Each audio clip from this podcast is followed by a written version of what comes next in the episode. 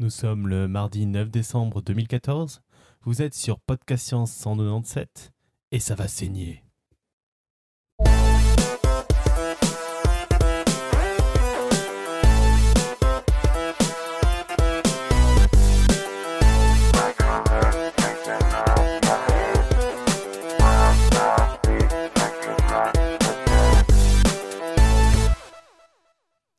Bonsoir à toutes et à tous. Euh, autour de notre table virtuelle ce soir, nous avons Irène depuis les États-Unis, Bonsoir à tout le monde. Robin depuis Paris. Salut Robin. Salut. Ninon depuis Paris. Salut Ninon. Ouais, elle elle fait du bruit quand elle veut. D'accord. Julie depuis la France, parce qu'il faut que j'arrête de dire les villes et puis de dire un pays pour Irène. Ouais. Salut. Alan depuis la Suisse. Bonjour, bonjour. et moi-même depuis Paris. Et voilà, donc nous avons Alan de retour du pays des kangourous et de toutes les bestioles qui peuvent nous tuer sur Terre. Ouais, ça fait plaisir d'être là.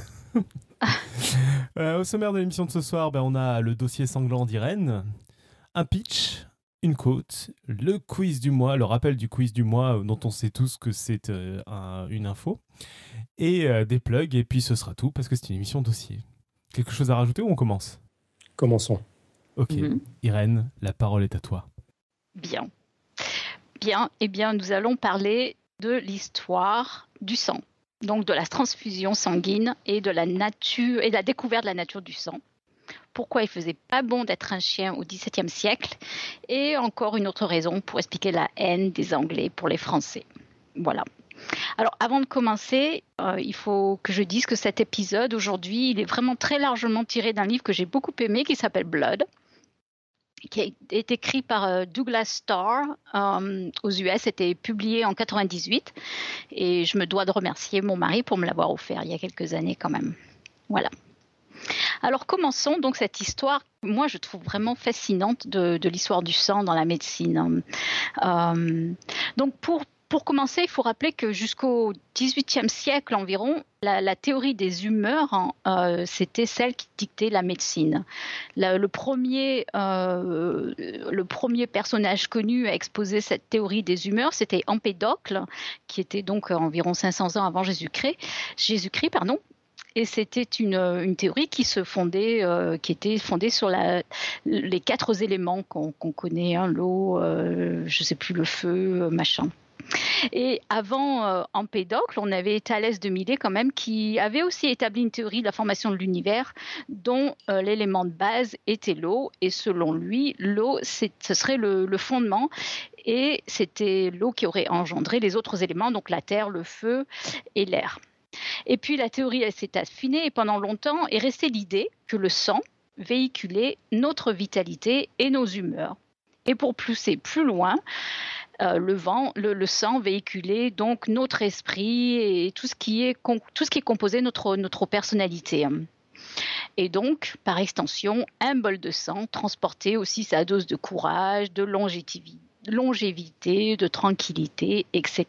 Donc, c'était euh, ce sur quoi se basait la médecine euh, en ces années-là.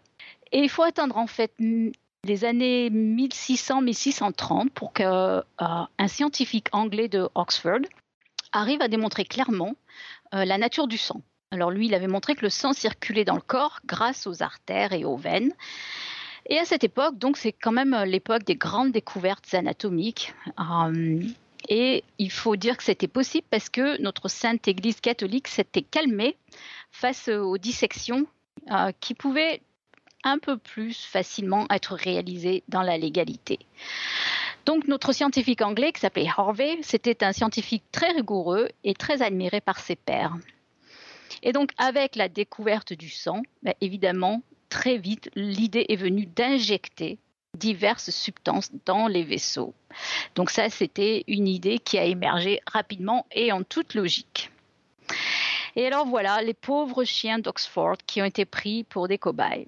Donc là, les pauvres, euh, les pauvres chiens, vraiment, ils en ont vu, j'allais dire, de toutes, les couleurs, les chimistes locaux se mettent à leur injecter de l'opium, de l'antimoine dans les veines, mais aussi de l'urine, du lait et évidemment de la bière.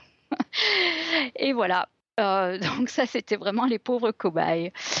Et enfin, évidemment, En 1665, un médecin tente enfin de transfuser le sang d'un chien à un autre chien.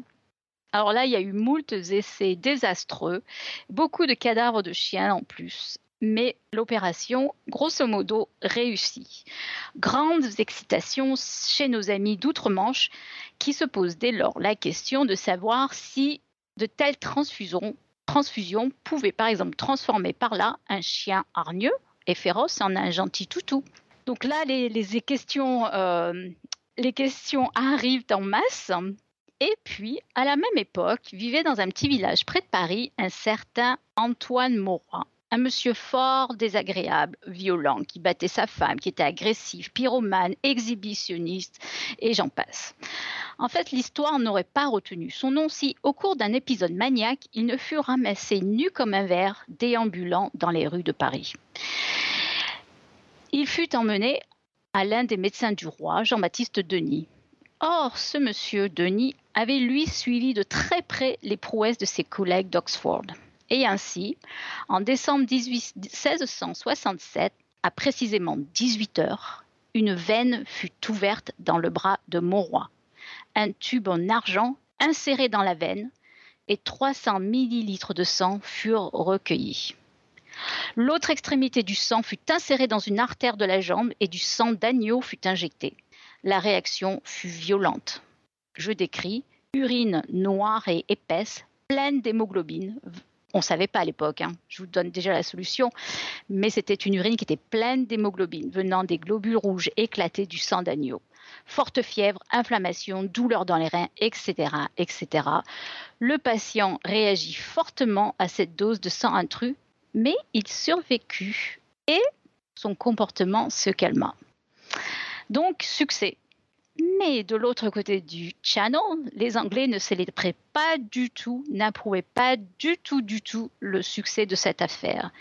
Eux se posaient en pionniers de la technique et ne supportaient pas du tout que la France vienne entraver leur ascension. Surtout qu'à l'époque, vous vous souvenez peut-être que la politique était déjà très en compétition entre les deux pays. En fait, Denis, lui, avait auparavant essayé de nombreuses fois sur des chiens sans succès, mais avait entre-temps développé un appareil bien plus performant et trouvé des artères et des veines plus adéquates. Il avait présenté ses travaux et expliqué l'intérêt qu'il y voyait pour soigner toutes sortes de maladies. En juin 1667, il transfusa un jeune homme de 16 ans avec du sang d'agneau qui fut guéri de forte fièvre. Puis il répéta l'opération sur un, un laboureur de 45 ans avec grand succès. Mais quand il publia ses travaux en juillet, la réaction anglaise, je devrais dire juillet 1667, la réaction anglaise fut explosive et les Anglais l'accusèrent de voler leurs idées. Beau joueur, notre Français admit calmement et absolument qu'ils n'avaient fait qu'améliorer leur technique. Mais cela ne réussit pas à les calmer et ils refusèrent de partager tout crédit sur ces énormes progrès de la médecine. La saga continue, les Anglais redoublent d'efforts. La technique se répandit comme une traînée de poudre aux autres pays d'Europe. Un médecin allemand y voit tout de suite une façon de modifier la personnalité de ses patients. Ainsi, en transfusant le sang d'une personne douce et calme à une personne colérique et agressive, on pourrait calmer cette dernière. Entre-temps, les succès continuent de façon mitigée pour notre médecin français. Le problème est que la politique fait rage partout et à toutes les époques certains mandarins de l'Académie française, jaloux, commencent à attaquer durement Denis et ses travaux. Certains demandaient pourquoi on pourrait transmettre la tranquillité d'un agneau, mais pas sa bêtise, par exemple. Les Anglais se faisaient alors un plaisir à appuyer les mauvais esprits. La querelle faisait rage. Aux grandes dames de Denis, qui en bon pacifiste gardait une position neutre et continuait lui ses travaux. Et lors, hélas, le sort ne l'a pas aidé. La femme de notre fameux Mauroy frappa un jour à sa porte pour le supplier de renouveler la transfusion. Antoine, le mari, se faisait violent à nouveau. Denis refusa, jugeant l'état de santé de Mauroy trop faible. Mais elle était incroyablement déterminée, cette femme, et elle employa une ruse pour l'attirer chez elle. Là, un assistant de Denis avait tout préparé pour une transfusion. Denis résista malgré tout, et la transfusion n'eut pas lieu. Hélas, Sieur Mauroy décéda pendant la nuit. La veuve, peut-être par revanche, enterra le corps et aucune autopsie ne put être réalisée. Les ennemis de Denis s'en donnèrent alors à cœur joie pour poursuivre le travail de sape. L'Académie française offrit de l'argent à Perrine, la veuve de Morin, si elle acceptait de l'accuser de meurtre, accepter, accuser évidemment Denis de meurtre. Alors elle proposa à Denis de lui donner de l'argent pour laisser tomber le cas. Denis, toujours calme, jusque-là, perdit patience. Il entama un procès. Perrine l'attaquait pour traitement inhumain. Une batterie de médecins, heureusement, défendit Denis, et un jour, la vérité éclata. Face à la violence de son ex-mari, Perrine l'avait empoisonné avec de l'arsenic. Elle perdit le procès, le. Mais hélas, le doute s'établit, le doute restait dans les esprits, les esprits quant aux risques et aux bénéfices des transfusions de sang. Par conséquent, la décision du juge fut d'obliger tout médecin à demander une autorisation préalable auprès de la faculté de médecine. Ce fut une décision désastreuse avec la hiérarchie existante dans cette discipline à l'époque et maintenant, si je dois bien le dire. La plupart des médecins de France refusèrent de se plier à cette obligation. Elle fut de moins en moins pratiquée et finalement fut interdite deux ans plus tard. Le pape à Rome, de son côté, renchérit lui aussi et étendit l'interdiction à pratiquement toute l'Europe. Donc vous voyez comment une anecdote, j'allais dire un élément isolé, en fait, a des conséquences incroyables. Il a fallu attendre un siècle et demi pour que cette pratique soit remise à jour. Quant à mon roi, pour la petite histoire, il semble qu'il souffrait en fait de la syphilis, qui, cause, qui est une maladie qui cause des dégâts dans le cerveau quand elle est à un stade avancé de la maladie. D'ailleurs, au début du XXe siècle, avant les antibiotiques, les docteurs souffrent, euh, les docteurs traitaient la syphilis par la chaleur en faisant séjourner leurs patients dans une pièce surchauffée ou même en leur injectant une souche affaiblie de, euh, de la malaria pour leur donner de la fièvre, ce qui, en retour, tuait la bactérie responsable de la syphilis. Ce qui était sympa à l'époque d'aller chez le docteur. Ouais, c'est vrai. Et c'est vrai que pour ça, c'est pour ça que euh, euh, je note, pour ça qu'il est peut-être bon de rester au chaud quand on est malade. Euh, ouais. Et qu'il y a d'autres moyens que se mettre la malaria pour y arriver, quoi. Certes. Une bonne couverture fait le même effet. Quoi. Mais ça me fait penser à, ça me fait penser à Info One Talks de ce mois-ci, si tu veux. Ah oui. Mais bon. Certes. Et oui, et oui. um, je disais donc, euh, et en fait, il est possible que Denis, en injectant le, le sang du d'agneau chez Monsieur Morin, ait provoqué la même réaction que la souche de malaria. Et sa forte température a affaibli pour un temps l'infection syphilitique qui aura finalement repris le dessus. Après, ça, c'est une hypothèse. Hein. Franchement, on ne sait pas. Hein. Mais l'histoire de Denis, de Monroy et tout ça, ça, c'est vrai en revanche. Voilà, alors en, parallèle, il y a l'histoire de la saignée. Alors la saignée, donc, euh, c'est l'opposition, euh, j'allais dire, de la transfusion de sang. La saignée, elle, elle fut pratiquée pendant des siècles encore après la mort euh, de Denis. Um, la, la, transfusion, c'est une technique qui démarra dans les anciennes civilisations, en Grèce ou en Égypte, et qui perdura pendant le Moyen Âge, la Renaissance, les Lumières, jusqu'à la Révolution industrielle. On la trouve dans les médecines indiennes et arabes. Et si la pratique acceptée hein, de la transfusion, elle date d'environ 100 ans, la saignée, elle, elle aura été pratiquée vaillamment pendant au moins 2500 ans. Alors on la pratique on l'a pratiqué, on la pratique pourquoi? Mal de tête, fièvre, pneumonie, mélancolie, mal de dos, réparer les fractures osseuses, j'en passe des bonnes et des meilleures. Franchement, les indications sont incroyables. Il faut savoir quand même, c'est incroyable que jusqu'en 1920, il était de bonne pratique aux États-Unis d'effectuer des saignées pour se maintenir en bonne santé. Ces bénéfices, quant à eux, n'ont jamais pu être démontrés. Alors, l'idée vraiment, on ne sait pas comment elle en est apparue. Peut-être parce que apparemment les règles chez la femme paraissaient apporter quelques améliorations de, santé, on ne sait pas bien. Apparemment, les Égyptiens, ils ont commencé 2500 ans avant Jésus-Christ. Hippocrate, que tout le monde connaît, il voyait un moyen de balancer ces fameuses humeurs en provoquant des vomissements, de la transpiration, la défécation, les saignements, tout ça. C'est charmant. Hein. Aristote, lui, hérita de l'idée et il a passé à Alexandre le Grand, qui l'apporta à la, la Perse et au monde hindou. Des siècles plus tard, les Romains, eux aussi, approuvèrent. Et à la chute de Rome, les Arabes adoptèrent aussi la technique. Pendant ce temps, évidemment, l'Europe s'y a donné sans vergogne. Alors, quand on regarde un peu comment ça se passait, ça fait un peu peur. Les moines la pratiquaient sur chacun d'entre eux plusieurs fois par an. Il y a, paraît-il, j'y suis pas allée, un site archéologique en Écosse autour d'un monastère où une couche de sang séché a été découverte qui représente environ 150 000 litres de sang. Quelle horreur! Les auteurs des textes du Talmud décrivent des appareillages complexes pour faire des saignées. Il y a eu des calendriers de saignées euh, qui ont été établis en fonction du calendrier astrologique pour en déterminer le meilleur moment. Alors, au Moyen Âge, ce furent les barbiers qui s'y mirent. Le pope, à l'époque, avait interdit le clergé de les pratiquer, ce qui ne les empêchait pas du tout de s'y adonner, évidemment. Les médecins, en fait, à l'époque, pouvaient être condamnés à mort pour mauvaise pratique, donc ils ne voulaient pas trop s'y risquer quand même. Ils avaient un peu peur de voir leurs patients, euh, leurs patients euh, décédés dans leurs bras. Alors c'est les barbiers, les barbiers qui s'y mirent et qui établirent leur propre technique et qui utilisèrent une ancienne, une enseigne que l'on voit encore aujourd'hui, le poteau avec les rubans rouges et bleus enroulés.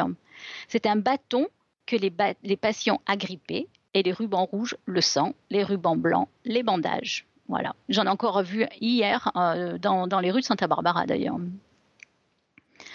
Alors, sous Louis XIV, au XVIIe siècle, les techniques, elles, se sont raffinées.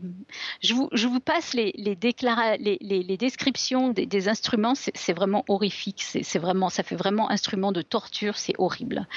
Euh, oui, oui. Je, je... Alors, à l'époque, on regardait le signe astrologique. On était sûr, on regardait qu'il qu existait une veine. Euh, non, pardon on, était sûr à l'époque qu'il existait une veine qui allait directement de l'index au cœur. Et on décidait que plus un, malade, un patient était malade et plus il était important de le saigner debout. Voilà. Et s'évanouir, c'était considéré comme un très bon signe. Euh, alors, quand les Européens se sont mis à coloniser le monde, ils essaimèrent évidemment leur technique avec eux. Ainsi, par exemple, on décrit ce, monsieur euh, Benjamin Rush, euh, comme euh, on l'a dénommé le prince des saignées. C'était un chimiste et, médecin. Il est très connu aux États-Unis. C'est un des, pères fondateurs des, des États-Unis, en fait, euh, Benjamin Rush. C'était quelqu'un de très humain, de très humaniste, qui était opposé à la peine de mort, ce qui est quand même rare, à l'esclavage, encore plus rare, partisan de l'éducation des femmes. Alors là, carrément encore plus rare, défenseur des enfants maltraités, des pauvres, signateur de la déclaration d'indépendance des États-Unis, considéré comme le fondateur de la, psychiatrie aux États-Unis, mais médecin complètement convaincu des bienfaits de la saignée, des vomissements et de la purge. Ces méthodes étaient totalement drastiques. Et bien sûr, on ne connaît pas son taux de réussite, notamment euh, durant une horrible épidémie de fièvre qui a dévasté euh, Philadelphie en 1793. Notre Benjamin Rush, il était persuadé que retirer 2,4 litres de sang par patient, je vous rappelle en passant que nous avons environ 5 litres de sang dans le corps. Hein. Alors lui, il était persuadé que retirer 2,4 litres de sang par patient était le meilleur traitement. Évidemment, il attrapa lui aussi la fièvre jaune et j'allais dire c'est bien ou c'est pas bien, mais en fait, il, s'en est guéri. Hein. En fait, cet homme-là, il était vraiment très honnête intellectuellement. Hein. Il y croyait vraiment euh, dur comme fer. Hein. Euh, et il se trouve qu'avec l'automne et le froid revenant, bah, automatiquement, l'épidémie, elle s'est dissipée et ça l'a conforté dans ses convictions, en fait. Rappelons d'ailleurs, si besoin, que c'est à ce moment-là que George Washington est décédé, probablement à cause d'une saignée trop importante pour soigner une infection à streptocoque. Entre-temps, le sang coulait à flot en Europe et notons pour l'anecdote aussi que le nom du très fameux journal de médecine de Lancet date bien de cette époque. Donc, The Lancet, encore une fois, c'est un, journal de médecine et Lancet, eh ben, c'est une lancette. C'est la lancette qu'on utilisait pour faire des saignées. Donc, hein. donc, ça date de cette époque. Voilà. Alors, finalement, au cours du 19e siècle, la pratique a commencé à décliner. D'abord grâce à une épidémie de typhus en Angleterre. Avec cette maladie, la moindre petite saignée aggravait carrément tout de suite la condition des patients immédiatement. Et donc, il eût été vraiment très malhonnête de la part de tout le monde de continuer. Et puis surtout en 1830, grâce à un médecin parisien, Cocorico encore, est apparue une nouvelle pratique, les études statistiques enfin les médecins prirent l'habitude de prendre des notes et non plus de se baser sur leurs impressions. Ils posèrent de nouvelles questions pour chercher à mieux appréhender l'origine des maladies et l'efficacité de la saignée commencent enfin à être remises en question. À l'époque aussi, les bactéries furent découvertes et enfin les bases de la médecine dite moderne. Mais encore une fois, la pratique aura quand même duré 25 siècles. Vous me direz, elle dure encore d'une certaine façon, et c'est vrai. Alors, il faut quand même dire qu'il y a encore quatre indications cliniques aujourd'hui de la saignée, dont par exemple l'œdème aigu du poumon, et puis des maladies du sang, en fait, bien déterminées, bien décrites, euh, qui sont, euh, elles, liées à la composition du sang. Donc là, c'est vrai qu'on effectue, dans ces cas-là, bien précisément, évidemment de façon très encadrée, des saignées. Par contre, la technique aussi, elle existe par exemple euh, dans les pays arabes sous le nom de hijama. Je ne sais pas comment ça se prononce exactement. Et là, on place des ventouses sous vide sur le dos des patients pour soulager apparemment de la douleur. Si vous allez sur Internet, euh, c'est pas très beau, je trouve. Mais bon. Alors, une petite aussi euh, précision, ne pas confondre les saignées avec l'iridothérapie. Vous en avez peut-être entendu parler. C'est en fait, c'est une technique qui utilise les censures et en fait, les sangsues que l'on place sur le corps, donc c'est une, méthode en médecine qui, qui, euh, qui revient un petit peu euh, d'actualité, qu'on recommence à utiliser de plus en plus. Donc souvent dans les, dans les hôpitaux, euh, on a des, des, élevages de sangsues.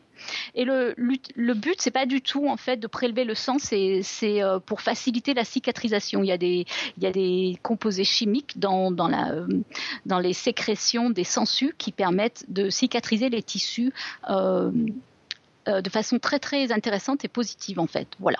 Alors revenons un petit peu en arrière. Et en 1908, au milieu de la nuit, à New York, quelqu'un frappe à la porte d'un médecin français venu travailler à l'Institut Rockefeller de recherche médicale. Ce sont trois médecins. La femme de l'un d'entre eux vient de mettre au monde une petite fille qui saigne et se vide de son sang. Il faut la transfuser et ces médecins connaissent les travaux d'Alexis Carrel sur les animaux.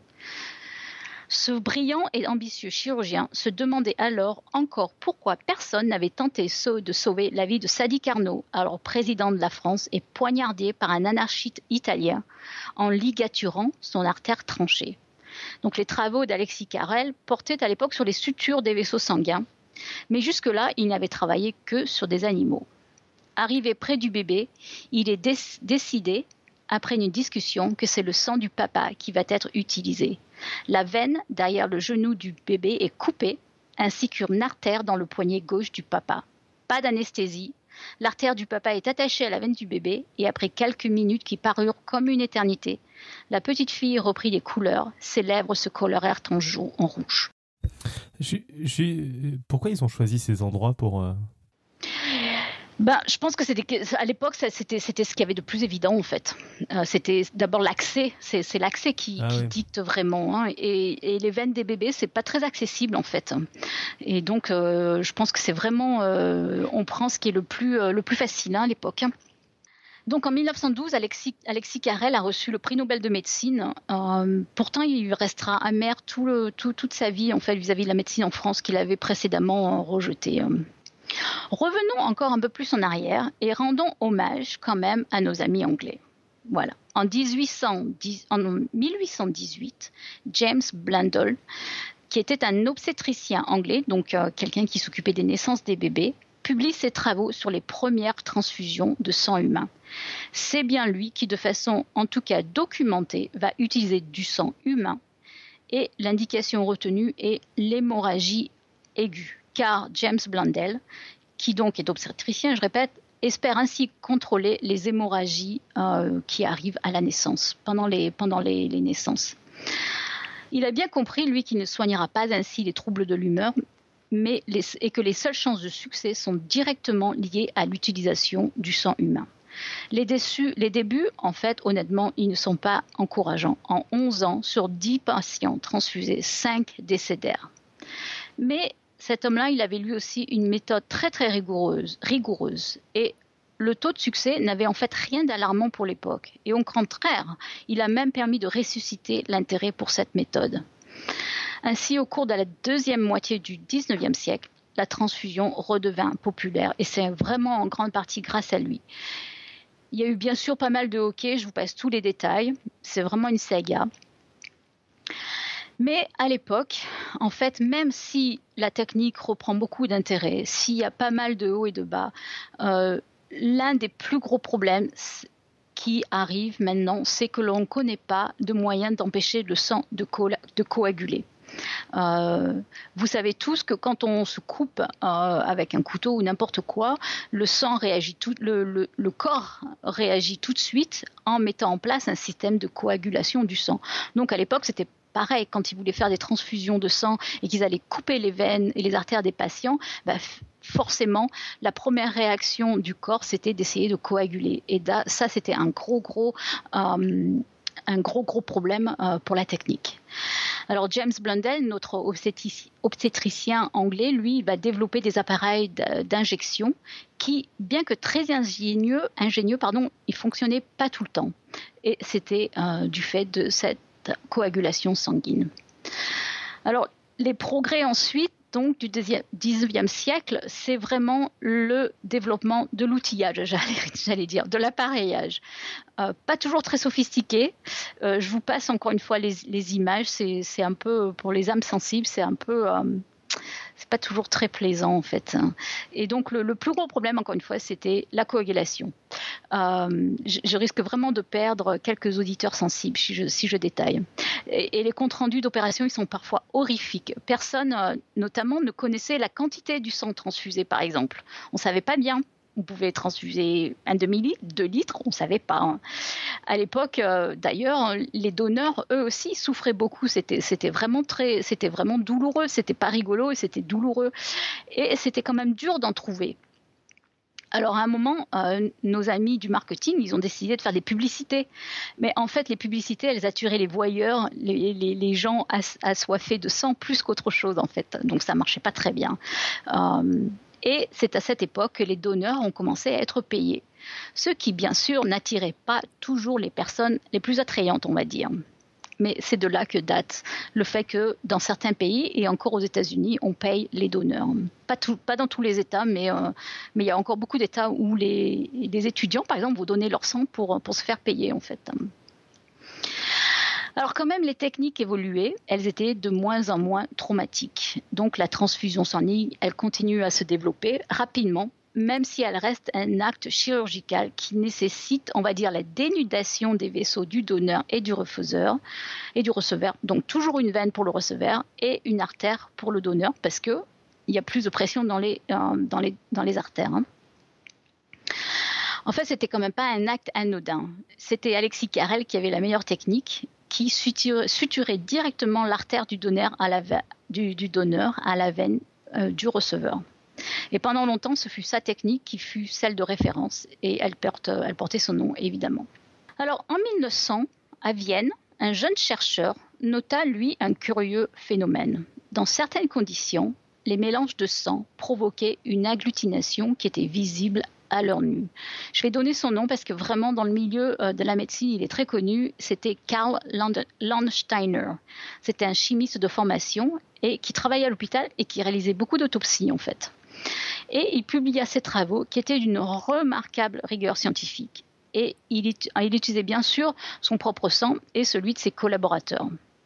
Et c'est ainsi, en fait, en faisant des croisements, qu'il a découvert le fameux système ABO, que on connaît tous, hein, le système euh, des, groupes sanguins. Donc ce système, euh, il est lié à la présence ou à l'absence de deux protéines sur les globules rouges, des protéines qu'on appelle les protéines A et les protéines B. Et la présence dans le... Donc si vous avez par exemple, mettons que vous êtes euh, un, vous avez le groupe sanguin A, ça veut dire que sur vos globules rouges, vous avez la protéine A, mais ça veut dire encore plus, de façon encore plus importante, que dans votre sang, vous avez des anticorps anti-A. Donc ça veut dire que, euh, euh, pardon, vous avez des anticorps anti-B par contre, euh, pardon. Donc ça veut dire que vous ne pouvez pas recevoir du sang de quelqu'un qui a la protéine B sur les globules rouges parce que vos anticorps anti-B que vous avez dans votre sang vont les détruire. Donc ça marche comme ça. Donc la présence dans le sérum des anticorps dirigés contre les antigènes chez les, individus, euh, c'est ça qui est le plus gros problème en fait. Euh, et qui euh, dicte les règles basiques de la transfusion sanguine aujourd'hui. Et c'est pour ça que Karl Landsteiner il a obtenu un prix Nobel de médecine en 1930. Il a contribué de manière extraordinaire à nos connaissances en, matière de groupe sanguin. En fait, on connaît grosso modo le groupe, enfin grosso modo non. La plupart du temps, on connaît les systèmes Rhesus et les systèmes ABO, mais il y en a plein d'autres en fait, euh, de, groupes sanguins. Et euh, Landsteiner, il a vraiment euh, contribué énormément à la, mise au, la, détection de ces systèmes de, protéines. Il a travaillé donc aux États-Unis. C'est lui aussi en fait qui a découvert le système Rhesus.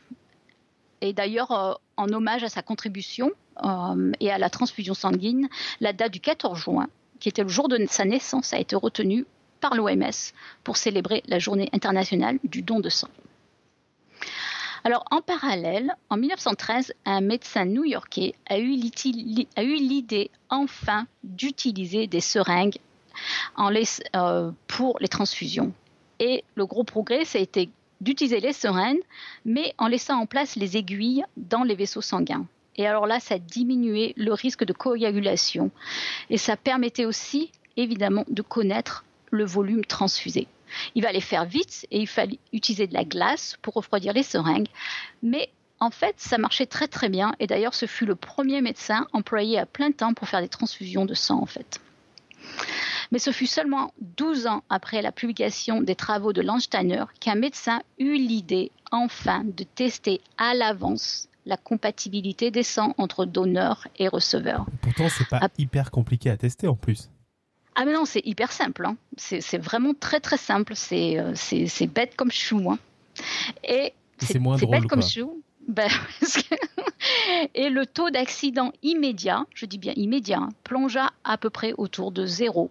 Voilà, ce qui est fou, c'est que d'une part, les autres médecins de l'époque, parce qu'ils étaient jaloux, ils voulaient pas s'y mettre, ce qui est fou aussi, c'est qu'il y a une anecdote, c'est que ce médecin euh, qui, a eu cette idée de génie finalement. Il voulait en discuter avec Landsteiner, il, est venu le voir en fait chez lui et notre Landsteiner il était tellement plongé dans ses nouveaux travaux euh, qui étaient relatifs à la transmission du virus de la polio qu'ils en ont en fait jamais parlé en fait.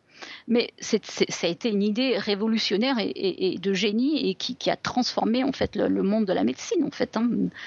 Et c'est vrai que encore une fois, c'est vraiment hyper facile à faire. Quoi. Vous prenez le sang du patient, le sang du donneur, vous les mélangez et vous regardez à l'œil nu. C'est quand même pas compliqué. quoi. Ceci étant dit, il y avait un gros problème quand même qui restait à être réglé. C'était encore celui de la coagulation du sang qui survenait quand même encore trop vite. Euh, donc il fallait, il fallait faire quelque chose.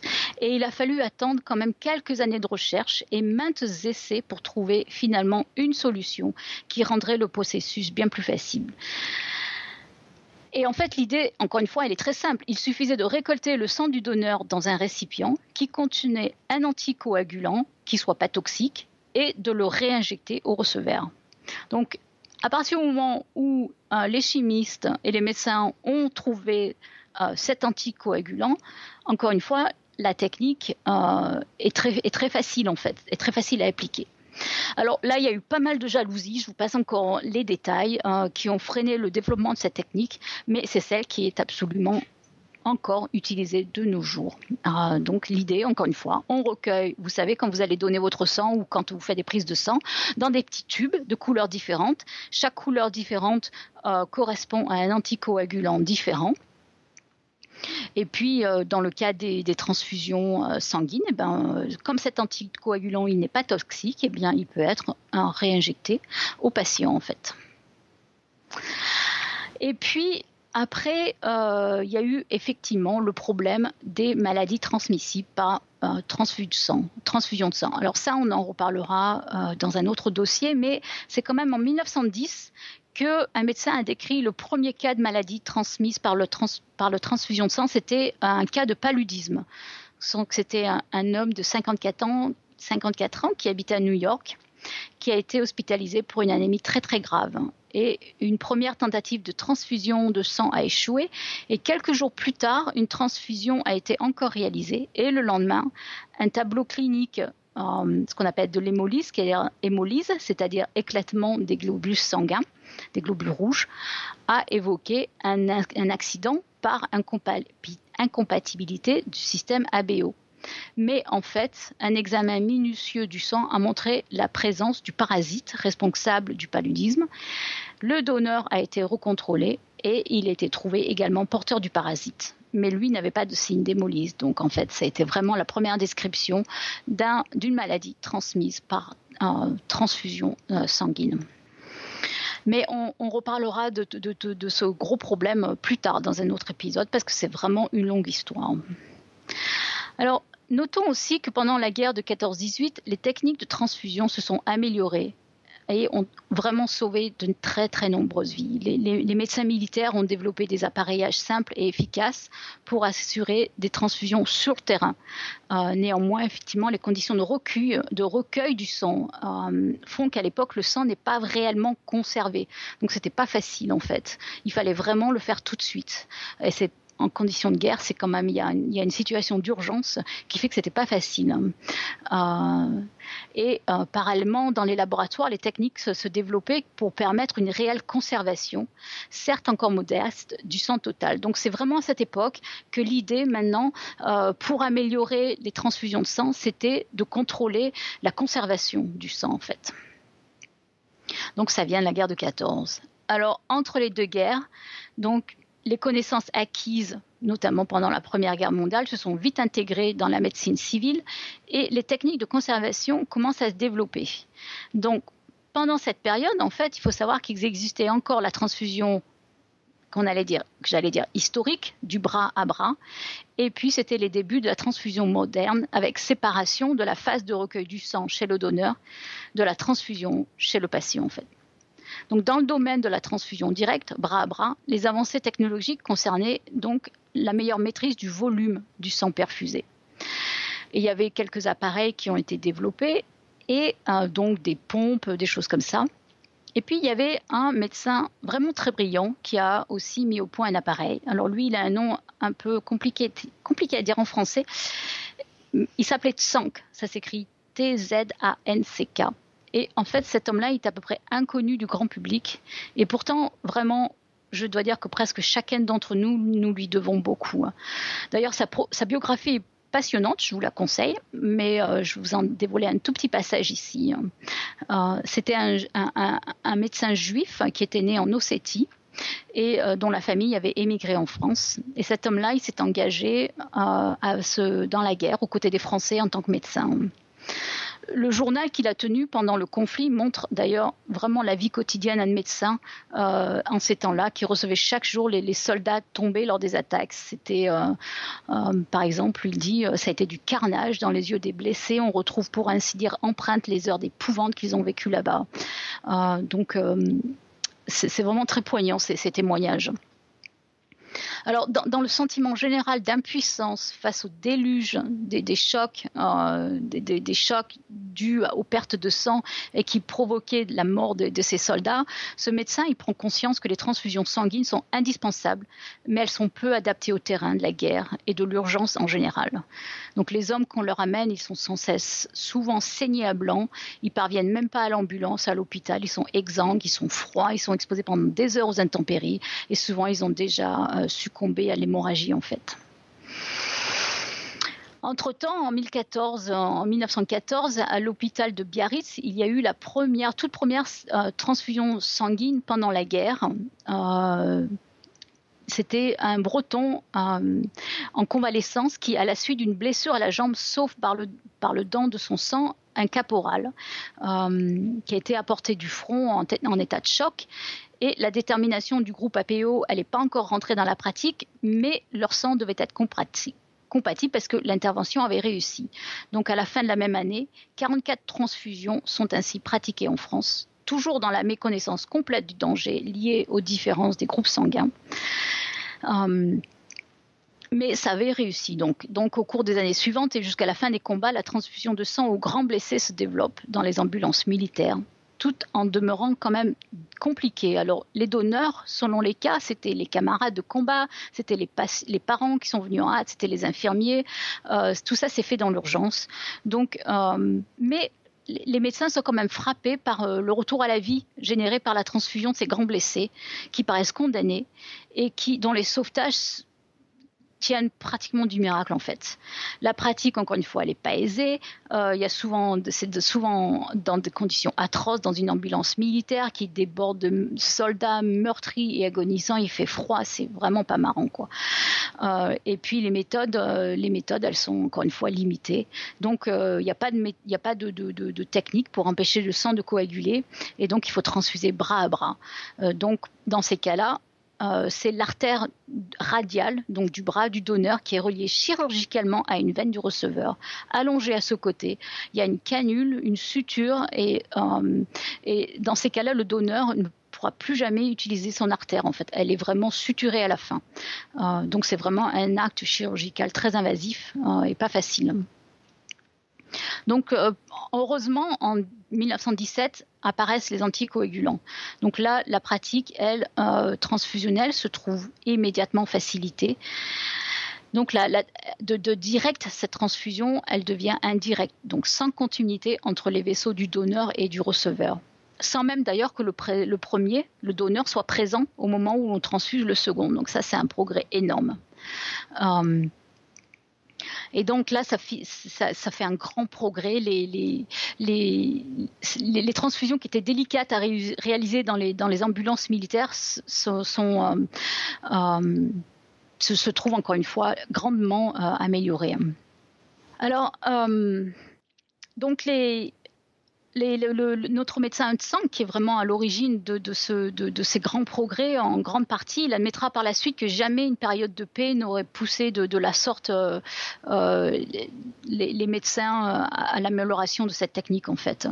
ensuite, notre médecin de sang, qu'il a été, bon, c'est l'anecdote, il a été déclaré la, croix de guerre, mais il a rejoint un hôpital pour, continuer sa, pratique et il compte désormais se consacrer à la transfusion et à la discipline sœur, l'hématologie, euh, parce que la demande était euh, devenue vraiment réelle. Les revenus du front, les chirurgiens comptaient bien continuer à appliquer leur technique euh, transfusionnelle qui était mise au point à proximité des tranchées. Et ils ont bien compris que, seule la transfusion pouvait sauver des maladies risquant de succomber à une forte hémorragie, quelle qu'en soit la cause. Donc vraiment à cette époque, la, transfusion est devenue euh, désormais considérée comme l'acte thérapeutique essentiel pour lutter contre le choc lié à une perte de sang gravissime. Alors en 1923, Tsoc organise dans un hôpital euh, de Paris un véritable centre de transfusion. Et ça, c'est le premier du monde, le premier au monde à voir le jour. À l'époque, c'était un petit réduit de 2 mètres euh, sur 3 avec une table, une chaise et un téléphone. Hein. Euh, c'était très simple, mais une idée vraiment importante, c'était que la secrétaire elle disposait d'un fichier de donneurs et on pouvait à tout moment vérifier ce fichier. Parce que Tsang estimait que pour être pleinement efficace, la transfusion doit disposer à tout moment de donneurs de sang et que l'on puisse encore une fois les tracer. Alors, dans les premiers temps, il s'est adressé aux familles, aux proches des malades, les blessés, etc. Euh, une pratique, hélas, qui est encore vraie et généralisée dans de nombreux pays en voie de développement. Et puis, à force de, d'essayer de convaincre tout le monde, il est quand même parvenu à trouver des moyens pour recruter des volontaires, non seulement parmi le, personnel médical, mais bon, évidemment les infirmières, les étudiants, machin, mais aussi dans différents corps de métier. Il a réussi finalement à, euh, obtenir l'autorisation du préfet de police de Paris. Euh, il a prononcé régulièrement des conférences devant les gardiens de la paix pour les convaincre de devenir des donneurs donc vraiment le premier euh, échantillon, j'allais dire, de donneurs de sang, c'était les, euh, les sapeurs-pompiers de Paris.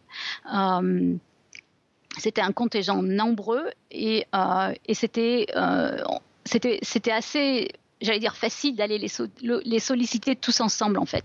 Ils étaient aussi, ils avaient aussi l'avantage d'être toujours joignables et prêts à répondre à l'appel, ce qui n'est pas toujours le cas des autres donneurs. Donc vraiment, ils ont commencé par là. Et puis parfois, ben, les médecins de garde, ils retroussent eux-mêmes la manche pour donner leur propre sang. D'ailleurs, Tsank, de son côté, il donna plus de 200 fois au cours de sa vie, hein, même après l'âge limite hein, qui au début était fixé à 60 ans.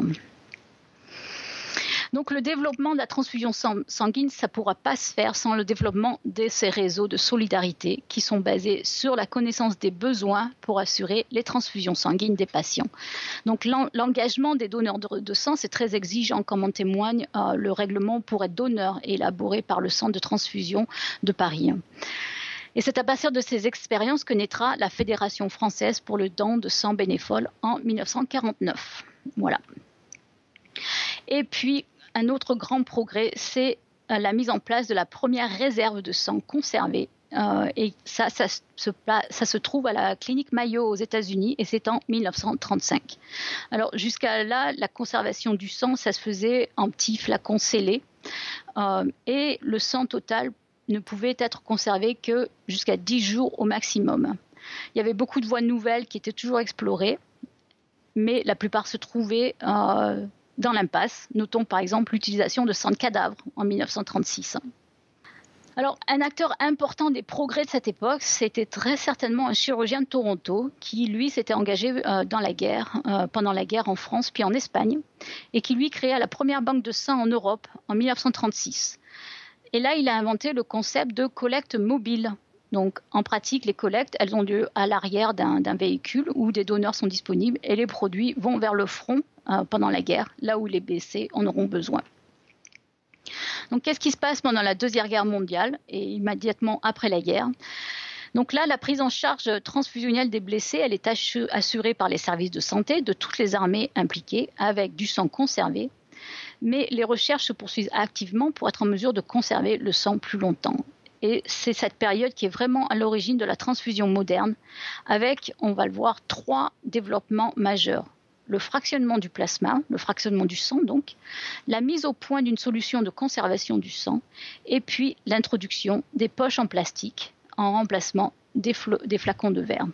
Donc le fractionnement du plasma, c'est en 1940 aux États-Unis qu'un médecin a mis au point une technique de fractionnement du, sang et du plasma en différentes protéines qui permet ainsi, par exemple, la préparation de l'albumine. L'albumine, c'est la protéine la plus euh, abondante euh, dans le sang.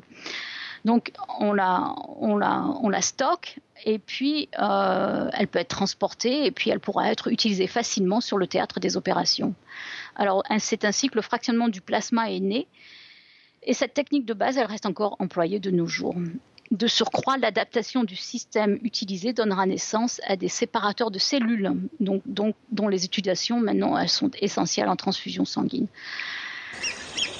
Après, donc, euh, un autre grand progrès, c'était améliorer encore la conservation. Et donc ça, on doit euh, les plus grands, euh, la plus grande réussite à des médecins en Angleterre, encore une fois, dans le cadre de la, de la guerre, qui ont deux, deux médecins qui ont mis la fameuse conservation de solution, qui ont mis pardon, au point la fameuse solution de conservation. on l'appelle la solution ACD.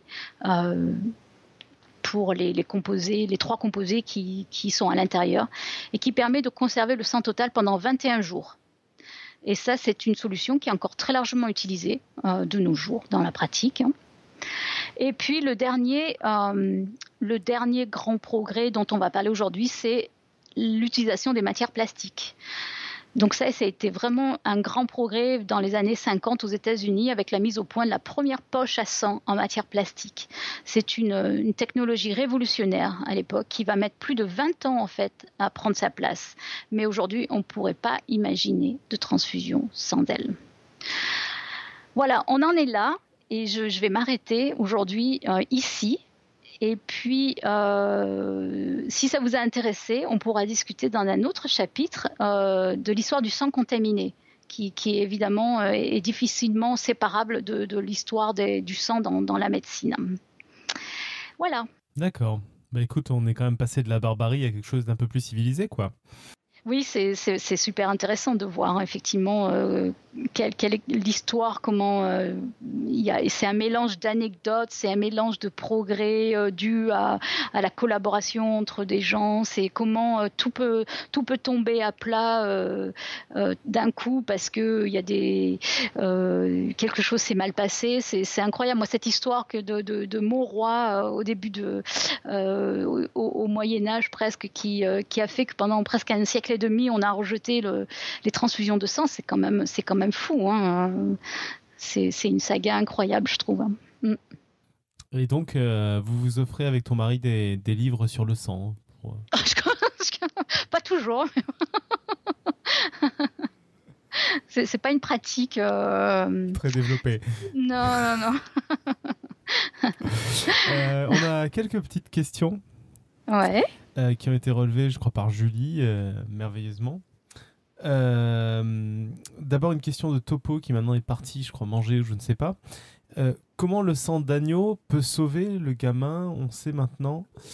C'était au tout début du dossier, je ne sais pas si tu te souviens à quoi il fait allusion. Alors, attends, parce qu'il faut que je me souvienne. alors, la première chose qui me vient à l'esprit, il faut que je, retrouve le cas exact. Mais ce qu'il faut savoir, c'est qu'un des premiers gros problèmes en cas d'hémorragie importante, c'est-à-dire que quelqu'un perd son sang euh, une artère qui est, qui est coupée, chose comme ça, la première chose qu'il est important de, faire, c'est de remplacer le volume. Euh, c'est vraiment le, le, le, choc hémorragique vient du fait que la, la, baisse de pression dans les artères qui fait que le, cœur euh, n'est plus efficace. C'est-à-dire le remplacer par n'importe quoi en fait bah, presque n'importe quoi. Je ne pas dire n'importe quoi, mais, c'est vrai que euh, le, remplacement de. C'est pour ça que euh, dans, le cas d'un choc euh, volémique comme ça, le remplacer par du plasma, par exemple, ça va dans un premier temps suffire en fait. Donc c'est peut-être ce qui s'est passé dans ce cas-là en fait. Le, simple fait de, de, mettre du liquide dans, dans, les, dans les vaisseaux sanguins, c'est peut-être ce qui l'a sauvé en fait. D'accord. Euh, c'est vraiment la, première, euh, le, premier geste d'urgence en cas d'hémorragie, c'est de remplacer le volume. Et c'est pour ça que les fractionnements du sang sont, aussi très intéressants parce que quand quelqu'un a une hémorragie et qu'il faut remplacer le volume pour éviter le choc, euh, on, peut donner du plasma. euh, le, sang complet n'est pas absolument indispensable tout de suite en fait. D'accord. Donc, et, du coup, on peut se permettre de donner du plasma tout en gardant les, globules rouges pour d'autres indications, en fait. Ok. Euh, après, on avait une question de moi, du coup, qui va être plus facile à expliquer. C'était sur les histoires du fait qu'aux États-Unis, on était payé pour euh, faire des dons de sang. Mhm. Et je me demandais de manière euh, pragmatique, glauque, est-ce qu'on est payé en fonction de la rareté de son sang? Ah, ça, c'est une bonne question et je me suis jamais, je me la suis jamais posée, mais je crois pas. D'accord. Je crois pas. Il y a quand même un côté euh, un peu euh, égalitaire et pas. Euh, ouais, ouais, si on peut dire, oui, ouais, ouais mais c'est vrai que pour nous, venant d'Europe, ça, nous choque un peu. Moi, ça me, perturbe quand j'entends encore des, gens hein, qui, autour de moi, qui disent Ah, moi, je suis allé donner mon sang pour me faire payer. Euh. Après, aujourd'hui, on a des gens qui sont payés pour euh, démarcher pour des associations, quoi, alors qu'il y a quelques années, c'était des bénévoles. Donc, pour moi, ça rentre un peu dans le même cadre. Ou si ça permet d'avoir plus de dons de sang, bon, éventuellement, l'un dans l'autre. Euh, c'est vrai, c'est vrai. Ouais, ouais, ouais, c'est vrai. Dans, vrai. Dans un pays d'Europe comme le nôtre, enfin, en, tout cas en France, si, si c'était la même chose, ce serait un peu ridicule parce qu'au final, ce seraient les citoyens qui paieraient eux-mêmes. ce serait, ce serait un cercle fermé, quoi. Donc. Euh. Oui, oui, bien sûr, bien sûr. ce qui n'est peut-être pas le cas aux US où, euh, où il y a peut-être des entreprises privées qui font leur marché là-dessus, quoi bah, c'est certainement plus compliqué parce que tout est privé aux États-Unis, donc il y a des gens qui se font beaucoup d'argent sur votre santé, hein, sur le dos de votre santé, mais bon, ça c'est un autre, c'est effectivement un autre problème. Après, euh, c'est vrai que ça, ça peut se discuter d'un point de vue éthique, mais c'est vrai que d'un côté ça sauve tellement de vies. Hein. Euh, c'est vrai que dans les prisons, euh, les prisonniers ils donnent aussi leur sang et ça, ça, peut paraître un peu glauque. les étudiants dans, dans, les universités qui donnent leur sang pour se faire des sous, ça paraît glauque. Et en tout cas discutable. Mais c'est vrai qu'au final, ça sauve quand même des vies, donc c'est vraiment discutable. Il n'y a que quand c'est des homosexuels qu'ils n'ont pas le droit de sauver des vies, quoi. pour l'instant. On allait en discuter peut-être euh, Ouais, plus je crois. tard. Un peu plus tard. Mm, mm, Je sais pas si c'est dans ce dossier ou dans le suivant. euh, Ouais, ouais, je, laisse- je laisse Alan me couper la parole. Je crois que c'est lui qui voulait en parler. Euh, on avait une question de JPIF sur, euh, qui disait l'artère radiale est suturée, quelles conséquences pour le donneur? Eh ben, c'est qu'il y a plus sang qui passe par l'artère en fait. Donc ça, pas, un peu gênant ça? Eh ben oui, bien sûr, bien sûr, c'était un des gros problèmes. Effectivement, il y avait toute euh, une partie du corps qui n'était plus euh, irriguée par le sang. Donc effectivement, c'était un problème. Il y a, il y a eu des, des- beaucoup d'accidents de donneurs en fait. D'accord. Euh, alors, j'en ai pas vu qui est qui, qui, qui ont occasionné la mort, mais à l'époque c'était tellement peu documenté et de toute façon souvent les médecins ne savaient pas ce qui se passait. Euh, je ne serais pas du tout surprise s'il y a eu des décès euh, aussi en partie à cause de ça, ouais, bien sûr. Mm, mm. Sans parler des problèmes d'in- d'infection, etc. hein. Ça devait être horrible, horrible. Bon, et sinon, tous les, tous les fans de True Blood, la série, euh, se rejoindront la question de JPIF. Et le sang de synthèse, c'est pour quand? Ah oui, bien sûr, hein, bien sûr. Euh, alors je sais pas, honnêtement, je sais pas où ça en est. Après, euh, ça, ça dépend, j'imagine, ce qu'on appelle le sang de synthèse. C'est-à-dire qu'il y, a- il y a des composés qu'on arrive à faire euh, synthétiquement. Maintenant, je crois pas qu'on ait réussi à recomposer euh, en totalité du sang complet, en fait. Donc on a, on, on a réussi, je- autant que je sache, hein, euh, à, à- à fabriquer des composants spécifiques hein, du sang. Euh, mais on n'a pas réussi à refaire du sang complet, d'où euh, encore une fois les problèmes, euh, les accidents liés au sang contaminé, effectivement. Mm, mm. Il y a toujours les besoins de dons, quoi. Et oui, et oui. Mhm, mhm. Euh, du coup, je vais peut-être laisser la parole à Alan. Je crois qu'il avait quelques questions, euh, au moins sur les témoins de Jéhovah et peut-être sur autre chose. Ouais. Euh, ouais, effectivement, une question sur les témoins de Jéhovah qui refusent donc les, les, dons, les dons de sang, quitte à mettre leur vie en danger et, et la vie des, des, des gens qu'ils aiment. Ça, ça fait partie de leur croyance fondamentale. Au passage, Mm. on vous invite à réécouter l'épisode sur la fin du monde pour des témoins de Jéhovah. J'ai Oui. eu une discussion avec un témoin de Jéhovah une fois sur la question qui me soutenait mordicus euh, qu'il existe aujourd'hui des techniques, euh, des, des technologies qui permettent de- d'éviter euh, les, transfusions de les transfusions sanguines, euh, genre du sang de synthèse, j'imagine. Enfin, il n'est pas entré dans, dans les détails. C'est un Mm. truc que je suis jamais allé vérifier. Je sais pas, toi, t'en sais un peu plus? Bah, c'est un problème, euh, c'est un problème un peu plus compliqué que ça d'ailleurs. hein, je, trouve, c'est euh, le, ce- pour moi ce problème des, des- de refus des témoins de Jéhovah. c'est- C'est c'est- c'est indéfendable comme histoire. C'est- ce sont pour moi, ça fait partie des gens. En, psychologie, c'est un phénomène très connu où on va faire quelque chose, on sait que c'est pas bien et on essaie de le rationaliser par, d'autres théories. Alors que les témoins de Jéhovah refusent la transfusion, ça les regarde. Euh, c'est une conviction qu'ils ont. Ce n'est pas absolument, évidemment, pas basé sur euh, quelque chose de scientifique. On est bien d'accord. C'est leur conviction propre. Euh, ils y croient. Ça les regarde. Ce qui me gêne beaucoup plus, c'est que aux yeux des restes du monde, ils vont évoquer des euh, justifications scientifiques. Et, là, c'est là que le bas blesse. Euh, À mon avis, mais il n'y a pas photo. Euh, Il n'y a rien pour l'instant qui permet de remplacer tout le sang transfusé chaque jour dans le monde. Alors, je m'attendais un peu à la question, hein, évidemment. Donc, je suis, je allée voir un petit peu quand même les statistiques, etc. Mais les chiffres sont, mais les chiffres sont, c'est de la malhonnêteté intellectuelle d'aller réfuter euh, l'utilisation de la transfusion sanguine. Euh, rien que, pour citer, euh, apparemment, je ne suis pas allée vérifier toutes les sources, mais il y a environ 80 maladies du sang, des hémopathies, donc euh, entre les maladies cancéreuses, les maladies héréditaires, etc., dont un des traitements de base, c'est quand même la transfusion de sang, en fait. Donc, chaque année, il y a des millions de gens qui sont, qui sont soignés par transfusion de sang. Et, si on cherche un peu plus, plus, plus, plus loin, euh, il y a environ, bon, c'est pas énorme, mais euh, si on remet les pourcentages, en- euh, si on regarde les pourcentages, bon, on se dit que bon, c'est quand même une question aussi. Il y a environ 1000 plus de 1000 témoins de Jéhovah qui décèdent dans le monde dans, par an euh, dû à euh, un manque de, transfusion. Il y a eu des études cliniques qui ont été réalisées aux États-Unis euh, qui montrent que le risque de décès au cours d'accouchement des femmes de témoins de Jéhovah, les femmes témoins de Jéhovah, a révélé un taux de mortalité qui était 44 fois supérieur à celui de la population américaine en général. Ah c'est quand même, mais c'est quand même ahurissant.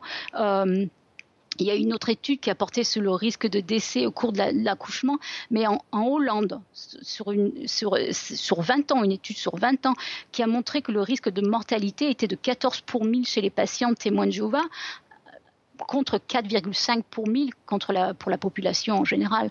Donc c'est vraiment, les, statistiques sont écrasantes. Je veux dire, il n'y a aucune, aucune justification scientifique euh, pour aller expliquer que les témoins de Jéhovah refusent de, donner du sang. Encore une fois, c'est leur conviction, ça les regarde, mais qu'ils essaient de, mettre la science en dehors de tout ça. Après, je peux aussi leur dire qu'effectivement, euh, il y a quelques effectivement substituts euh, au sang, mais les prix sont exorbitants.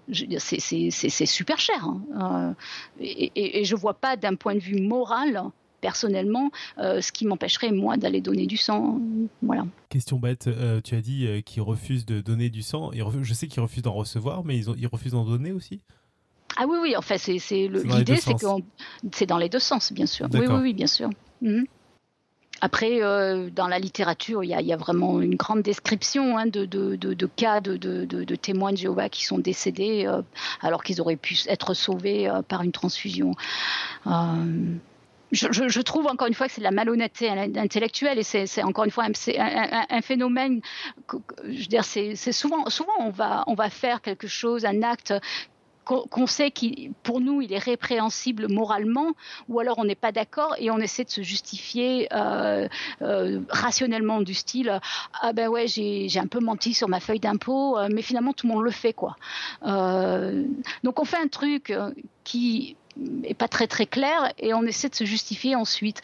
Bon, ben, à mon avis, les témoins de Jéhovah, pour moi, c'est un peu la même chose, si vous voulez. Euh, où, encore une fois, ils ont une conviction et ils essaient de rationaliser par, par des prétendues euh, euh, raisons, scientifiques. voilà. c'est peut-être le, truc à, rappeler, hein, c'est que on parle pas de, gens avec des sources scientifiques là on parle d'une secte on parle de enfin voilà peut-être une des sectes les plus légères ou les plus vieilles ou je ne sais quoi, mais reste que c'est considéré comme une secte aujourd'hui. Donc. Euh. Après, bien sûr, et, encore une fois, l'idée ici, c'est pas du tout de, de, discuter leurs croyances. Euh, ça, ça serait un autre chapitre. Hein, ils font ce qu'ils veulent. Hein, euh, moi, mais cette histoire d'aller dire, on peut remplacer la transfusion par quelque chose d'autre, pour moi, c'est malhonnête. Personnellement, j'ai la même opinion euh, sur les, les, vaccinations. Hein. Tu nous fais une euh, transition merveilleuse. C'est vrai?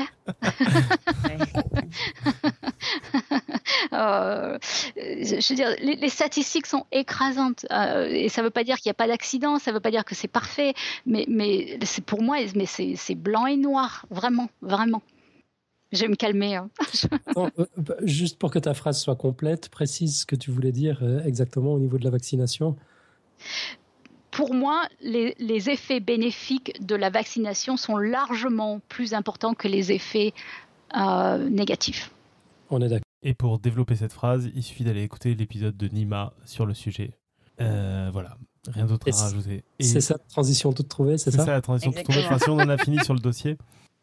Oui, moi, j'avais encore une question pour Irène, mais, mais pas pour cette fois, vraisemblablement. On en a parlé un petit peu dans les coulisses avant le, début de l'émission, sur la mm-hmm. question du, de l'interdiction du don euh, de sang par les, par les homosexuels, un peu partout euh, dans, dans le monde. Euh, mais je crois que ni toi ni moi n'avons suffisamment de chiffres pour, pour étayer, pour prendre position. On ne sait pas à ce stade si, si c'est justifié ou pas. Donc c'est mieux qu'on n'en parle pas. Non, non, tout ce que je dirais, c'est pour l'instant, c'est vraiment une, une, méthode de prévention. Euh, et, c'est vrai que je n'ai pas de chiffres précis, effectivement. Mm. Mais on y reviendra parce que donc tu vas nous reparler du sang, d'après ce que j'ai compris. Oui. enfin, j'aimerais bien, oui, vous parler du sang. Sur le point de vue de la contamination, quoi, justement. Mm-hmm, mm-hmm, parce que la, seule chose que vous savez, vous allez me corriger, euh, en tout cas euh, tous les deux, hein, c'est qu'en tout cas, c'est une interdiction qui, qui remonte à la découverte du sida, quoi. Oui, oui, oui. Ouais, au plus fort de l'épidémie. Et quand tu dis que pas que tu connais pas de chiffres aujourd'hui, c'est que tu sais pas si aujourd'hui c'est encore pertinent de de limiter à ce point-là. euh, Enfin voilà quoi. Je sais même pas si c'était pertinent à l'époque. Oui, même si c'était pertinent à l'époque. ouais. Ouais. C'est vrai qu'il y a quand même des statistiques qui montrent qu'effectivement, euh, l- l- il y, a- il y a des chiffres qui ont été quand même euh, euh, publiés qui, qui, qui montrent qu'il y avait quand même un taux de contamination plus importante chez les, les mâles homosexuels, par les mâles homosexuels. Euh, et, c'est parti de là en fait. Et maintenant, il y a de. Je sais qu'aux États-Unis, je regardais un petit peu, il y a, la discussion tourne autour de savoir si les, les, les mâles homosexuels devraient être interdits de donner leur sang à vie ou s'il y a une période euh, de, de sécurité en fait. C'est surtout ça la question. C'est-à-dire Ouais. qu'à partir de, de moment où il y a eu un rapport sexuel homosexuel, euh, pendant combien de temps devrait-on prendre des précautions en fait? Parce que c'est vrai qu'il faut, il faut se rappeler dans, dans, dans, dans quand même euh, que euh, il y, a- il y a énormément de tests maintenant qui sont effectués. Quand vous allez donner votre sang, vous le savez sans doute, il y a une batterie de tests euh, très très longue qui est effectuée sur votre sang pour non seulement déterminer la nature, mais effectivement pour euh, s'assurer qu'il n'y a pas de euh, maladie transmissible. Donc euh, ça c'est bien en place, mais le, problème c'est que les virus comme le virus du sida, souvent après contamination, il faut environ 20 jours avant qu'on puisse la, la détecter, la contamination. Donc pendant cette période, si euh, une, per- une personne contaminée va donner son sang, on va pas pouvoir détecter le virus. Mais il me semblait qu'ils testaient pourtant le HIV sur euh, quand tu faisais ton don- un don du sang. Oui, mais c'est ce que j'essaye d'expliquer, c'est que on, il est testé le sang, mais pendant une période euh, une après contamination, il n'est pas détectable. Il existe une latence d'environ 20 jours, je crois, je ne sais plus, je dis peut-être une bêtise, mais euh, une, une certaine période de quelques semaines pendant le virus n'est pas détectable. On ne peut pas détecter les anticorps parce qu'ils n'ont pas été formés euh, dans le corps de la personne contaminée en fait. Donc c'est- de ça donc dont, dont les gens veulent euh, faire une prévention. Euh, c'est que, encore une fois, il y a une, période pendant laquelle un porteur du, sida, du virus du, du, VIH, ne peut pas être détecté en fait. Donc la question maintenant est de savoir, ok, donc si une personne est très honnête et a un rapport homosexuel, euh, mais l'annonce clairement, c'est peut-être pas la peine d'aller interdire cette personne à vie de donner son sang. On peut restreindre la période à un an ou quelque chose, parce qu'on sait qu'au bout d'un an, on pourra le détecter. Voilà. Okay. Mais bon, de toute façon, on y reviendra cela dit, moi, on m'avait, enfin, quand je suis allé donner mon sang, on me posait la question euh, d'un rapport euh, homo ou hétéro, ils s'en foutaient de savoir si tu avais un nouveau euh, partenaire euh, depuis moins de. Bah, ça fait le, criblage, le criblage avant de donner son une, ça fait partie effectivement des méthodes de, de, prévention. Euh, c'est un, peu logique qu'on essaie de retracer un peu euh, certaines pratiques des, patients pour éviter au maximum la contamination. Je veux dire, la contamination euh, du sang chez les hémophiles, c'est une, histoire horrible. Euh, donc n'importe quoi qui peut essayer de, la prévenir, euh, je, comprends aussi que poser des questions euh, je, je, je, vois d'où ça vient en fait. Voilà. D'accord. Euh, bon, de toute façon, tu vas nous reparler de ça euh, sur tout ce qui est le sang contaminé la prochaine fois que tu nous parleras du sang, quoi. Ouais. Ouais. On a Mika dans la chatroom qui demandera si tu parleras aussi du test P24, P28, etc. Pour le sida. Euh, je sais pas encore. Tu sais pas encore, m'en doutais. non. Bon, de toute façon, voilà, on va refaire un épisode sur le sang et puis euh, peut-être qu'on aura l'occasion de reparler de, de Mhm. maladies sexuellement transmissibles et tout, j'en sais rien, à l'occasion. En tout cas, au niveau sang contaminé, tu vas revenir nous parler de ça euh, à l'an prochain, finalement, en 2015, quoi. Et oui. Et oui.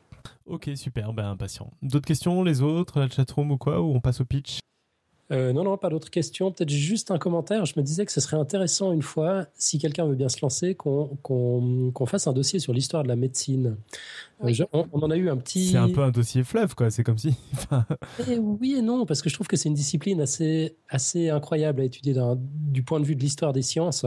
Parce que longtemps, ça a été l'histoire du placebo, quoi. C'était juste la relation entre. Ah ouais, mais tu veux dire, c'est l'histoire de la médecine, c'est un. Enfin, je veux dire, en, un épisode, ça paraît, ça paraît court. C'est plus sur des sujets, non? Bien sûr. Mais en, tout cas, euh, voir ça à travers le prisme du sang, je trouve que c'est déjà une. Euh, moi, je pensais. Euh, c'est rigolo parce que moi, je pensais faire une rubrique fail sur justement la fameuse théorie avec les humeurs, le sang, etc. Qui est quelque chose de génial. Ça a perduré pendant très longtemps et ça avait tout un système d'explication de plein de choses qui était, qui était très cohérent. Et euh, c'est assez fascinant. Mais c'est vrai que la médecine, après, la question, c'est que, enfin, la question reste posée même aujourd'hui de savoir si c'est une science ou si c'est autre chose, quoi. Je veux dire, il y a un moment où c'est de la technique, euh, voire, euh, voire de la cuisine, quoi. Mais c'est ce que tu racontais avec l'apparition de la statistique qui change un peu les choses. Mais ce qui est intéressant avec les statistiques, je trouve, mais pour toutes les sciences, mais particulièrement pour les médecines, c'est que tu peux être convaincu d'une chose sans avoir du tout compris pourquoi ça marchait comme ça. Comment ça ah marchait, je veux dire. Et, euh, et, pour la médecine, c'est vraiment très très vrai. C'est-à-dire que tu testes un médicament, tu testes une méthode et tout. Il y a des fois où on a une idée de pourquoi ça marche, et puis plein de fois où euh, juste on constate que ça marche. Quoi. Moi, je connais ah énormément de cas, euh, en tout cas en, enfin, en mathématiques appliquées, tu as aussi plein de cas où tu as des choses qui marchent, on comprend pas pourquoi. Quoi. Mm. Oui, non, non, je dis pas que, je dis pas que ça se limite. Je dis pas que ça se limite à la médecine. Hein. J'ai dit en sciences ailleurs en sciences, mais disons qu'en médecine, je pense que c'est beaucoup plus fréquent. Mm, mm.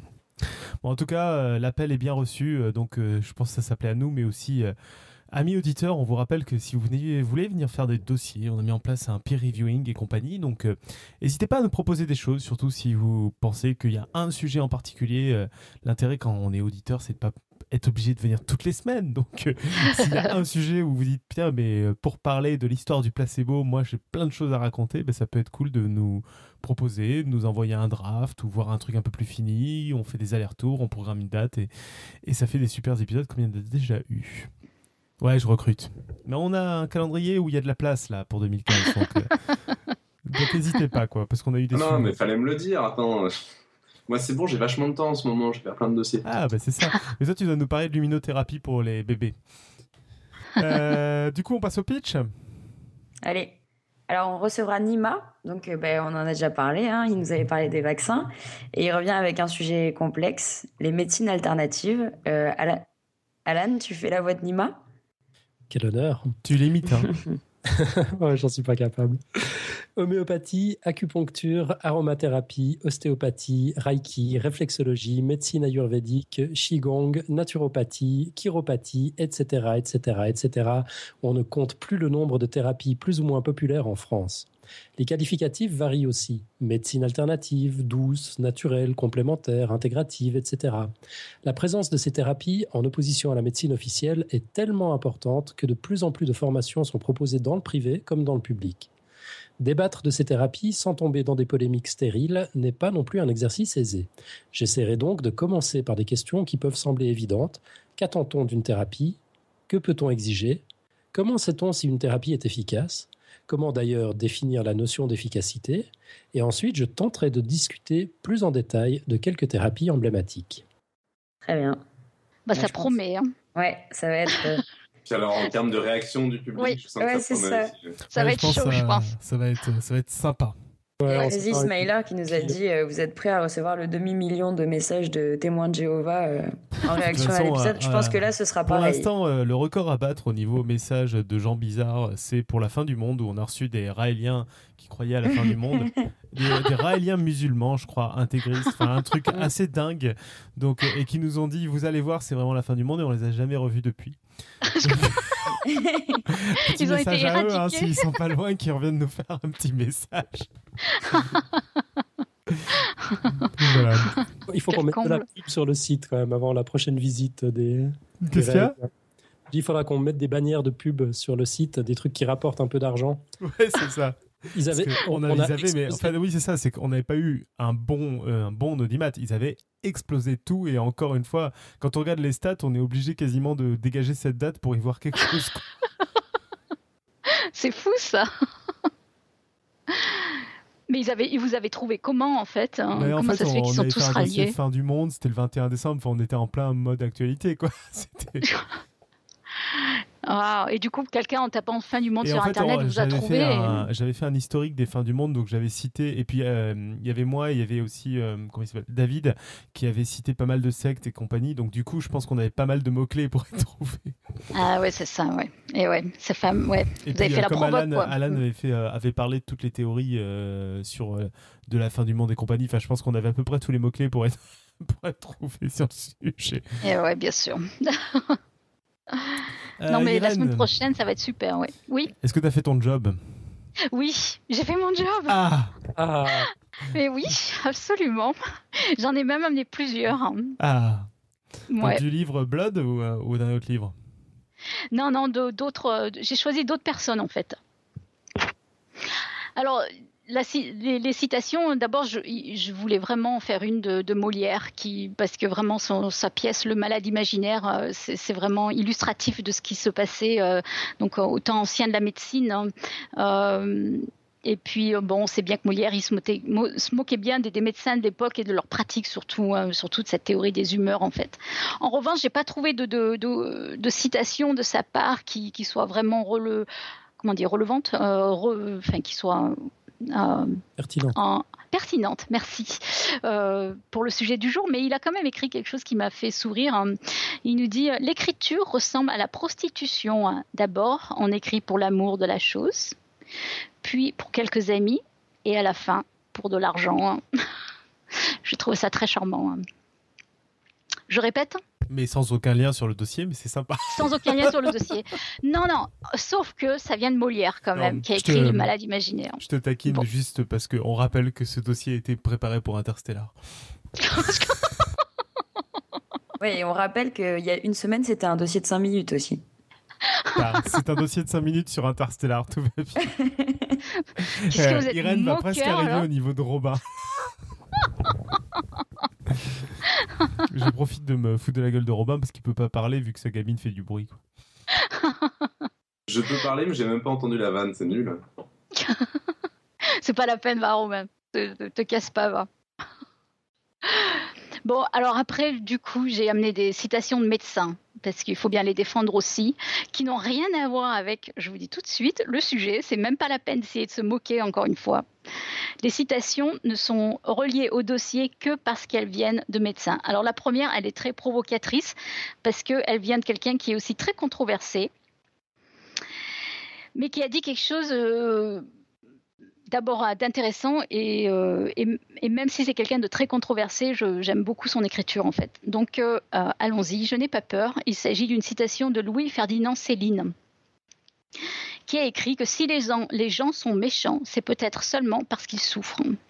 Et, j'aime beaucoup cette citation en fait, parce que je suis vraiment très d'accord avec elle. Voilà et voilà, et euh, j'en ai une autre, mais elle est vraiment encore moins en rapport avec le dossier, sauf qu'elle a été aussi écrite par un médecin. Elle est un peu, euh, un peu aussi, j'allais dire, biscornue, mais elle est, elle est belle quand même. C'est Georges Duhamel qui a écrit Nul doute, l'erreur est la règle, la vérité est l'accident de l'erreur. Voilà, je vous laisse méditer là-dessus. Nul doute, l'erreur est la règle, la vérité est l'accident de l'erreur. Bon, bah t'es excusé parce que c'est des belles citations quand même. Euh, parfait. Julie, la parole est à toi. Et j'arrête de me moquer du quiz du mois pendant une minute, promis. tu reprends après, s'il te plaît. Donc, on a reçu quelques participations au quiz du mois. Donc, au passage, merci à, Crazy Smiler qui, nous a envoyé une super réponse euh, audio. Donc, pour rappel, en hiver, il faut se couvrir pour ne pas attraper froid. Donc, je précise pour Nico, équivalent à attraper un rhume, choper la crève, enfin, bref, tomber malade, quoi. Info ou intox. Donc, dites-nous ce que vous en pensez. Choisissez le moyen qui, vous semble adapté et euh, normalement on devrait avoir reçu suffisamment de réponses pour euh, répondre au prochain freestyle, dont la date n'est pas encore fixée. Voilà. on a reçu des réponses au fait? Ouais, on a reçu quelques ah. réponses, oui. Et puis on ne sait pas s'il y a une tendance, info ou intox? Il y a une tendance, une forte tendance intox. Intéressant. Intéressant. Mais un, intox. Euh, oui, c'est une intox, mais effectivement, euh, il y a des circonstances atténuantes. Ah. À voir, à développer. C'est bon, je peux, je peux en parler? Vas-y. On passe au plug. C'est tout ce que j'ai à dire. Je fais juste le passage de plat en fait. donc, si vous cherchez des idées de cadeaux euh, pour Noël, donc pourquoi pas un bon bouquin de science. Donc, il y a Nico qui nous parle de ses lectures préférées de l'année et David Loureiro qui a fait un. Alors, je crois que c'est un épisode hors série de Lisez la science où il vous propose euh, également euh, un tas de livres qui, qui feront sûrement super plaisir à vos proches ou à vous, si, si c'est ce que, ce que vous souhaitez. Nico, c'est sur ton site? Ouais, moi c'est sur mon blog et il n'y a pas que de la science en fait. Et il n'y a pas que des trucs qui font forcément plaisir. C'est tes livres préférés. ouais, voilà, c'est ça. Donc c'est un plug euh, général, on va dire. Ouais, c'est ça. Tu me rappelles l'URL de ton blog? nicotupe.fr, nicotupe.fr. C'est toi, le fameux Nicotube. C'est ça. C'est beau, hein? Non, non, et ouais, j'ai été fouillé du coup dans, dans, dans, mon Goodreads avec les bouquins lus. J'ai choisi les, les, 14 qui m'avaient le plus parlé. Et en effet, en fait, euh, il y n'y avait pas une majorité de bouquins de science de loin, donc il y a plein d'autres trucs, euh, des trucs cool. Euh, des romans, de l'entrepreneuriat, tout ça. Voilà, c'est tout. Et puis, bah, David Loureiro, on sait où trouver. Son, site, c'est Lisez la science. Euh, par contre, c'est pas .fr, je crois, c'est point autre chose. Après, c'est quelque chose, faut juste mettre Lisez la science. Cloud ou mm-hmm. PodCloud ou quelque chose, de toute façon, on le mettra dans les notes de l'émission. Et, voilà. et on a au moins un livre en commun dans nos deux listes, qui est le livre sur Interstellar dont je vous ai parlé et que vous avez cru que j'avais des actions pour le vendre. Ouais, c'est beau. Euh, d'ailleurs, pour trouver David Loureiro, à partir de maintenant, c'est super simple. Vous le trouvez sur le Café des Sciences. Tu veux dire le 4 fait des sciences, c'est ça? Le Carobase fait des sciences. Euh, David est le nouveau carobase fetier. Euh, bah, il n'est pas tout seul d'ailleurs, il y a une, nouvelle volée qui vient d'arriver. Il y avait 12 candidats, 4 élus seulement. Alors félicitations et bienvenue à eux. Euh, il y a un nouveau blog de, enfin je ne sais pas dans quelle mesure il est nouveau, mais il est, il est nouveau pour le Café des Sciences de biologie qui s'appelle Biologie. C'est le blog de Mélanie. les noms de blogs, c'est presque comme les noms de coiffeurs dans les jeux de mots. Hein. Un, un, petit peu, ouais. Euh, il y a Bouillie de cerveau aussi, euh, qui, qui, vient d'arriver, donc euh, édité par Lionel. Philosophie des sciences par Quentin, qui n'est pas un blog de sciences en l'occurrence, mais, mais c'est vrai, c'est un blog de philo des sciences. C'est le premier sur, sur le café, c'est plutôt cool. Et puis, Lisez la science, donc qu'on connaît bien, le blog et podcast de, de David. Alors, une, chaleureuse bienvenue à tout le monde. C'est vraiment cool d'avoir des nouveaux collègues. Et voilà. Et donc oui, un petit rappel sur donc le livre dont tu as parlé, euh, Irène, qui est Blood. Euh, c'est écrit par Douglas Starr, c'est ça? Oui, oui. C'est vraiment très très bien écrit. C'est malheureusement il n'est pas traduit en français. Euh, mais c'est vraiment du, ouais, c'est vraiment du bon boulot journalistique bien fait. Hein. C'est vraiment très agréable à lire. Oui. Euh, et voilà, bah, écoutez, merveilleux. Du coup, on va pouvoir conclure. Euh, j'attends que Alan ait fini d'écrire ma conclusion. J'ai juste viré les trucs qui m'agacent parce qu'on les entend à chaque fois.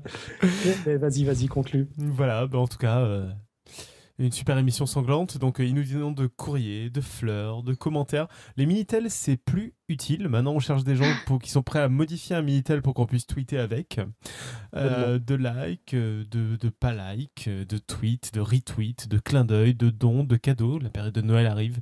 Faites-vous plaisir. vous pouvez faire ça sur podcastScience.fm, Facebook, Twitter, iTunes, SoundCloud, bref, sur tout l'Internet mondial.